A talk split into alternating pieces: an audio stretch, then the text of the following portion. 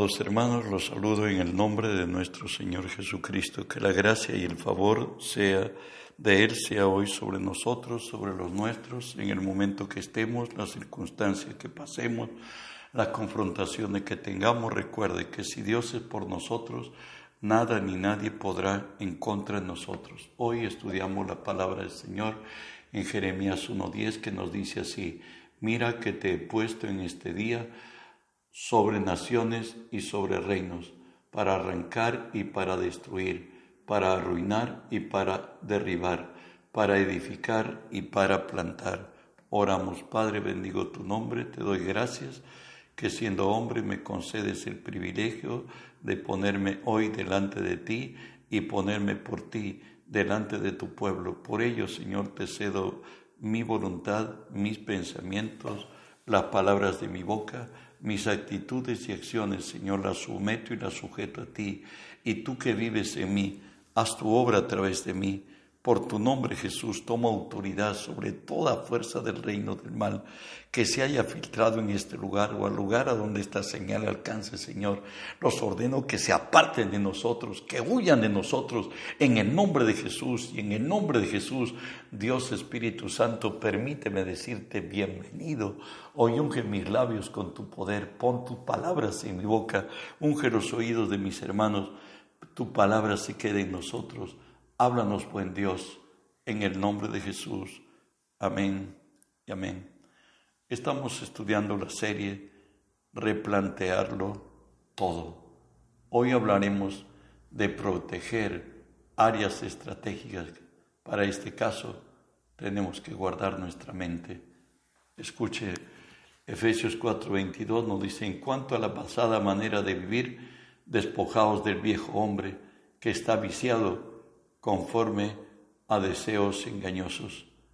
En nosotros, hermanos, tenemos tres áreas estratégicas las que debemos prestar una atención muy especial y empezamos hoy por guarda, guarda tu mente.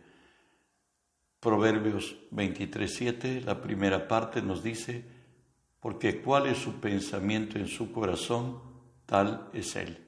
En otras, Así es y así actúa. Nuestros pensamientos nos determinan. Sabes, hay fuentes que nos alcanzan los pensamientos.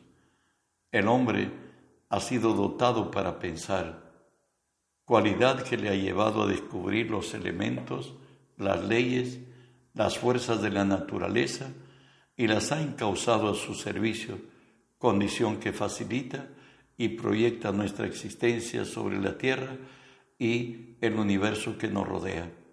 Sin embargo, nos dice también Proverbios 4, 14, 12, hay caminos que al hombre le parece derecho, pero su fin es camino de muerte. Bueno, el hombre en su razón puede tener muchos problemas y mayormente es en la conducta moral donde hay caminos que al hombre le parecen derechos, mas su fin es camino de muerte. En Romanos 1.28 nos dice así Dios, y como ellos no aprobaron tener en cuenta a Dios, Dios les entregó una mente reprobada para hacer cosas que no convienen. De ahí que Salomón dice esto, en Eclesiastés 7:29.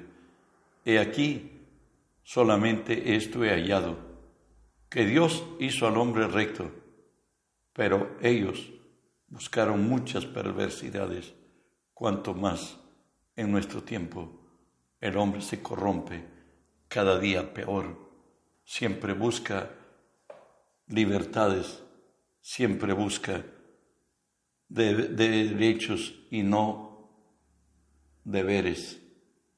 ¿Sabes qué? Dios pone sus pensamientos también en el hombre.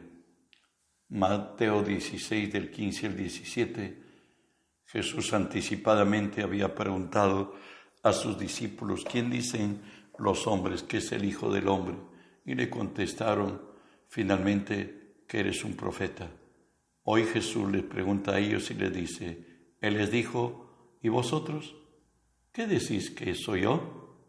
Respondiendo Simón Pedro, dijo, Tú eres el Cristo, el Hijo del Dios viviente. Entonces le respondió Jesús, Bienaventurado eres Simón, hijo de Jonás, porque no te lo reveló carne ni sangre, sino mi Padre que está en los cielos. ¿Sabe qué? Los pensamientos de Dios dan solución a los reveses de la vida del hombre. Lo dice así Salmo 107, 20. Envió su palabra y los sanó y los libró de su ruina. Hoy veré en Génesis 15, del 1 al 6, Dios le está hablando a, Abraham y le dice, después de estas cosas, vino la palabra de Jehová a Abraham en visión diciendo, no temas, Abraham, yo soy tu escudo, y tu galardón será sobremanera grande. Y respondió Abraham, Señor Jehová, ¿qué me darás, siendo así que ando sin hijo? Y el mardodomo de mi casa es ese Damascenio Eliezer. Dijo también Abraham, mira, no me has dado prole, he aquí que será mi heredero, un esclavo nacido en mi casa. Vino luego a él palabra de Jehová diciendo, no te dará, heredará este, sino un hijo tuyo será el que te heredará. Y lo llevó fuera y le dijo, mira, ahora los cielos, cuenta las estrellas, si las puedes contar. Y le dijo, así será tu descendencia. Y creyó a Jehová y le fue contado por justicia. Abraham tomó la palabra de Dios como suya y caminó en esa verdad. Hoy tenemos a Pablo, náufrago, Hechos 27, del 21 al 25. Pablo le dice así a la embarcación.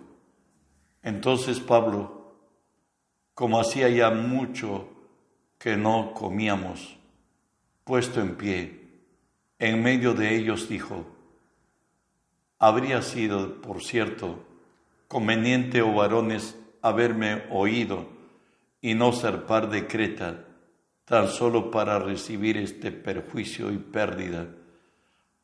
Pero ahora os exhorto a tener buen ánimo, pues no habrá ninguna pérdida de vida entre, entre vosotros, sino solamente de la nave porque esta noche ha estado conmigo el ángel de Dios, de quien soy y a quien le sirvo, diciendo Pablo, no temas, es necesario que comparezcas ante César.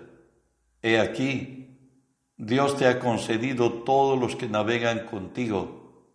Por tanto, oh varones, tened buen ánimo, porque yo confío en Dios que será como me lo ha dicho. Dios está interesado. Recuerde que el hombre es la criatura más especial, la creada, la criatura creada a imagen y semejanza suya. El mismo hálito de vida de la boca de Dios fue para el hombre y el hombre fue un alma viviente a su rescate el vino, vida por vida lo rescató. Dios, su deleite es con los hijos de los hombres. Y Isaías 65 nos dice así, fui buscado por los que no me no preguntaban por mí, fui hallado por los que no me buscaban. Dije a gente que no invocaba mi nombre, heme aquí, heme aquí. Extendí mis manos todo el día a pueblo rebelde, el cual anda por camino no bueno, en pos de sus pensamientos. Mas quienes encontrados por Dios y conocieron de Dios, como David. David le dice así a Dios en el Salmo 63, Dios, Dios mío eres tú, de madrugada te buscaré, mi alma tiene sed de ti, mi carne te anhela en tierra seca y árida, donde no hay aguas, para ver tu poder y tu gloria, así como te he mirado en el santuario. La resultante va a decirlo en el mismo Salmo 63, porque ha sido mi socorro. Y así en la sombra de tus alas me regocijaré. Mi alma está pegada a ti, tu diestra me ha sostenido. David puede decir de Dios algo más en el Salmo 62.1, donde es su intimidad con el Señor y dice así, en Dios solamente está callada mi alma, de Él viene mi salvación. En Dios solamente está callada mi alma, de Él viene mi salvación. En otra yo ejecuto lo que Dios me ordena. Y de ahí que en el Salmo 46, 10, Dios mismo dice de Él, estad quietos y conoced que yo soy Dios. Seré exaltado entre las naciones, enaltecido seré en la tierra. Si somos guiados por el Espíritu de Dios, vamos a llegar a cumbres nunca imaginadas como lo dice Proverbios 10, 29, el camino de Jehová es fortaleza al perfecto.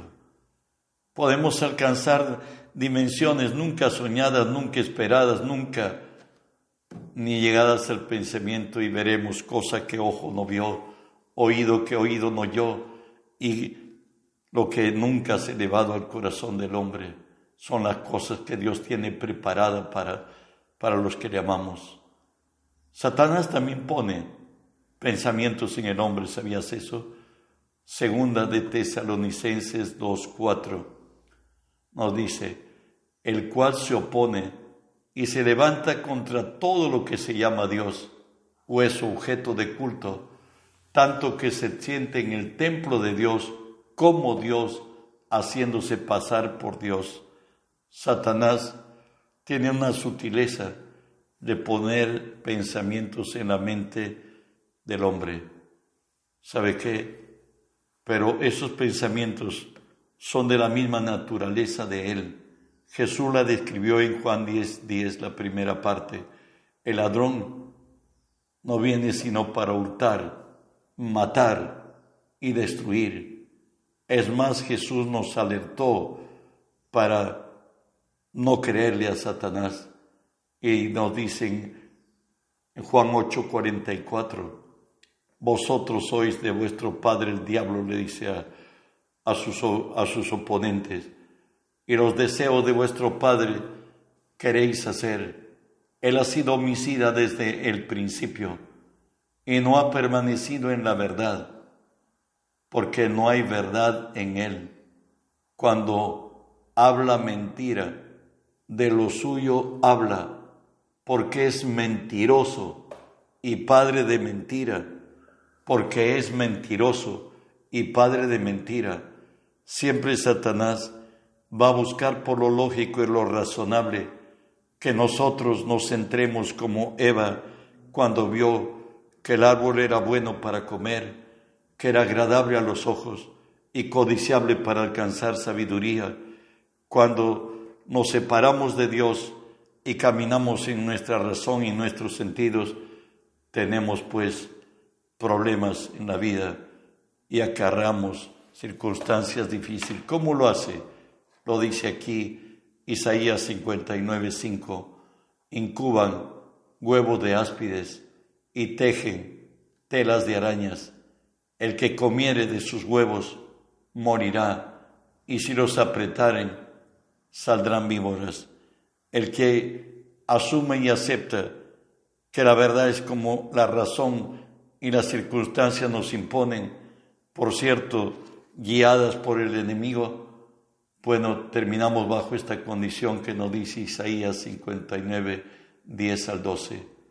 Palpamos la pared como ciegos, andamos a tientas como sin ojos, tropezamos a mediodía como de noche, estamos en lugares oscuros como muertos, gruñimos como osos todos nosotros y gemimos lastimeramente como palomas esperamos justicia y no la hay, y se alejó de nosotros, porque nuestras rebeliones se han multiplicado delante de ti, y nuestros pecados han atestiguado contra nosotros, porque con nosotros están nuestras iniquidades y conocemos nuestros pecados.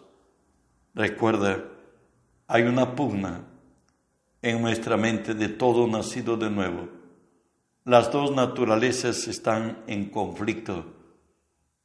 Eso lo dice Gálatas 5:17, porque el deseo de la carne es contra el espíritu y el del espíritu contra la carne, y estos se oponen entre sí para que no hagáis lo que quisierais. La carne y el espíritu son irreconciliables. Ellos pertenecen al reino que, que ellos pertenecen. La carne, por cierto, al reino de las tinieblas y el espíritu al reino de la luz, al reino de nuestro Dios. Estamos presionados a tomar decisiones o por el espíritu o por la carne. Y muchas veces presionados por Satanás en tiempos muy especiales, se oyen decir de cristianos, que Dios me perdone, pero lo tengo que hacer. Bueno, mala decisión. Terminamos en dolor y quebranto. Para alcanzar el objetivo asigna demonios para persuadir. Esto es inducir convencer a una persona en creer o hacer algo. Oprimir es ejercer presión a alguien o algo sobre una cosa. Finalmente, Él viene a destruir, a aniquilar, a exterminar. Muchos toman decisiones motivadas por el Satanás a través de nuestros sentidos, de lo lógico y lo razonable de los hombres, tenemos problemas. Recuerde que leímos cuando Jesús pregunta a sus discípulos y les dijo lo siguiente, ¿quién dicen ustedes que es el Hijo del Hombre? Pedro le dijo, tú eres el Cristo, el Hijo del Dios viviente. Bienaventurado eres tú, Simón, hijo de Jonás, dijo Jesús, porque no te lo ha revelado ni carne ni sangre, sino mi Padre que está en los cielos. No han pasado en este mismo Mateo 16, 22 y 23, dice que desde ese entonces Jesús ya empezó a decirles que era necesario que Él padezca, que sea muerto, que sea entregado a los gentiles. Y escuche lo que dijo Pedro en Mateo 16, 22, 23. Entonces Pedro, tomándole aparte, comenzó a reconvenirle diciendo, Señor, ten compasión de ti, en ninguna manera esto te acontezca. Pero él volviéndose dijo a Pedro, Quítate delante de mí, Satanás, porque me eres tropiezo, porque no pones la mira en las cosas de, de Dios, sino en las cosas de los hombres. Pedro ya había reconocido que Jesús es el Hijo de Dios. Él mismo lo había dicho que sí lo es. Ahora, Él está diciendo que va a morir minutos después, nada más, en mismo Mateo 16. Y de pronto Jesús le dice, apártate de mí, Satanás. Satanás pone pensamientos en el hombre y lo hizo con el mismo, el mismo David, lo que no dice Primera Crónicas 21.1 pero Satanás se levantó contra Israel e incitó a David a que hiciera censo en, de Israel. Incitar quiere decir inducir, empujar, provocar, tentar, seducir. Eso es lo que pasó con David. Y David, él da la orden y ordena que, que vayan. Y el general le dice, ¿sabe qué? No, no, no, es, no es necesario que Israel sea cien veces más. Dice que Dios te dé cien veces más. Pero como era el rey, él acató. Y después vuelto, mire lo que aconteció a David.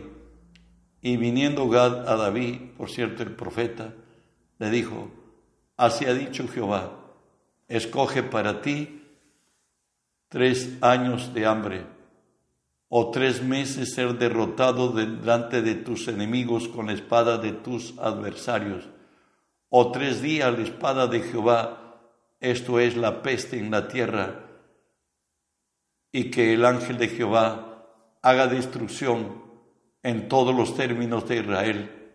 Mira pues que responderé al que me ha enviado. Entonces David dijo a Gad, estoy en gran angustia Ruego que caiga en la mano de Jehová, porque sus misericordias son muchas en extremo, pero no caiga en la mano de los hombres. Y Mate, 1 eh, Crónicas 21, 14 dice, así Jehová envió una peste en Israel y murieron setenta mil hombres.